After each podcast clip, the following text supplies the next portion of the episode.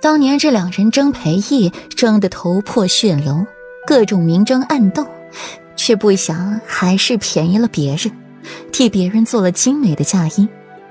若不是你把我设计给陛下，今日风光的人就是我戚寒烟。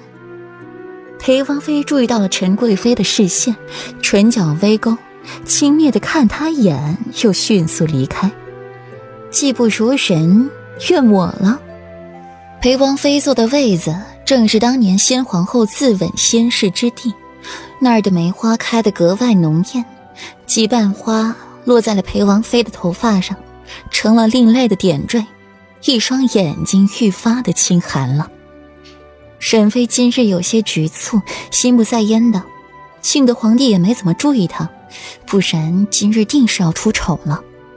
沈妃轻抬眼帘看了顾阮那边，瞧不出什么不对劲儿，只是看到裴玉对顾阮宠爱有加，想起之前对沈吟的嘱咐，心稍安。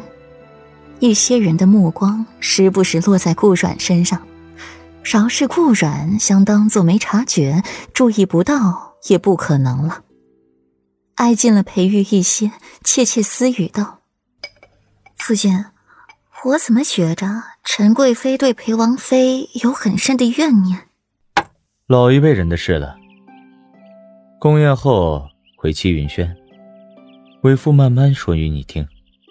裴玉眸色晦暗，刹那间恢复清明。顾阮点点头，确实这不是说话的地方。见顾阮伸手还要拿酒喝，眉一拧，从顾阮手中夺回了酒盏，不给他喝。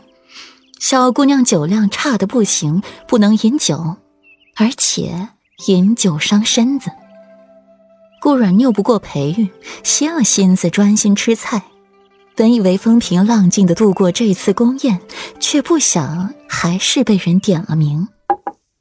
陛下，臣妾听闻裴世子妃曾在怡亲王百花宴上以一曲伤听舞闻名，此舞美轮美奂，美不胜收。臣妾无缘一见，不知今日可否请世子妃再换上青颜白衫，为本宫再舞一曲？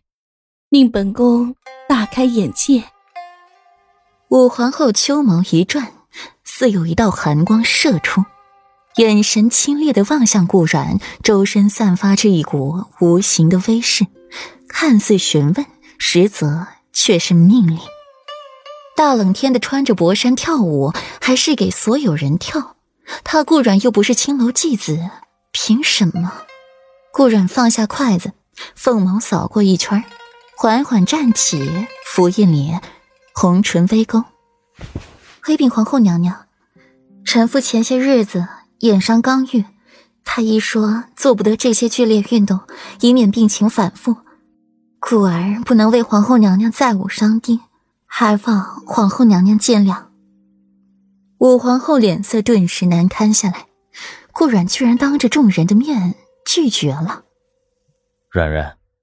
皇后娘娘宽宏大度，知晓你眼伤才愈，自然不会蛮不讲理、心胸狭隘，不顾你的身子，要你为大家献舞。裴玉轻笑着站起，安慰顾阮，墨眸淡淡的掠过席中人。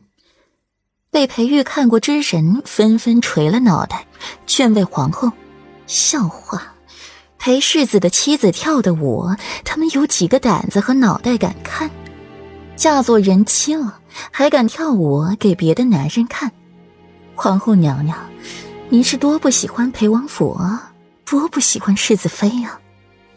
武皇后黑了脸，又听到皇帝略责怪的话，语气阴阳怪气的。如此，倒是本宫的不是了。顾然从中坐下，眼睛看过对方，发现四皇子不在，又去看了一眼左长安，见他有些心不在焉的。既然世子妃不能跳舞，那弹几曲曲子也是应该行的。世子妃这回手该是没有受伤吧？武皇后随即又加了一句话：“皇室的要求为一不为二，不然还不知道武皇后心底又起了什么坏主意。”自然，顾染应下，动了动手指。许多年没有碰过琴了，也不知生疏了没。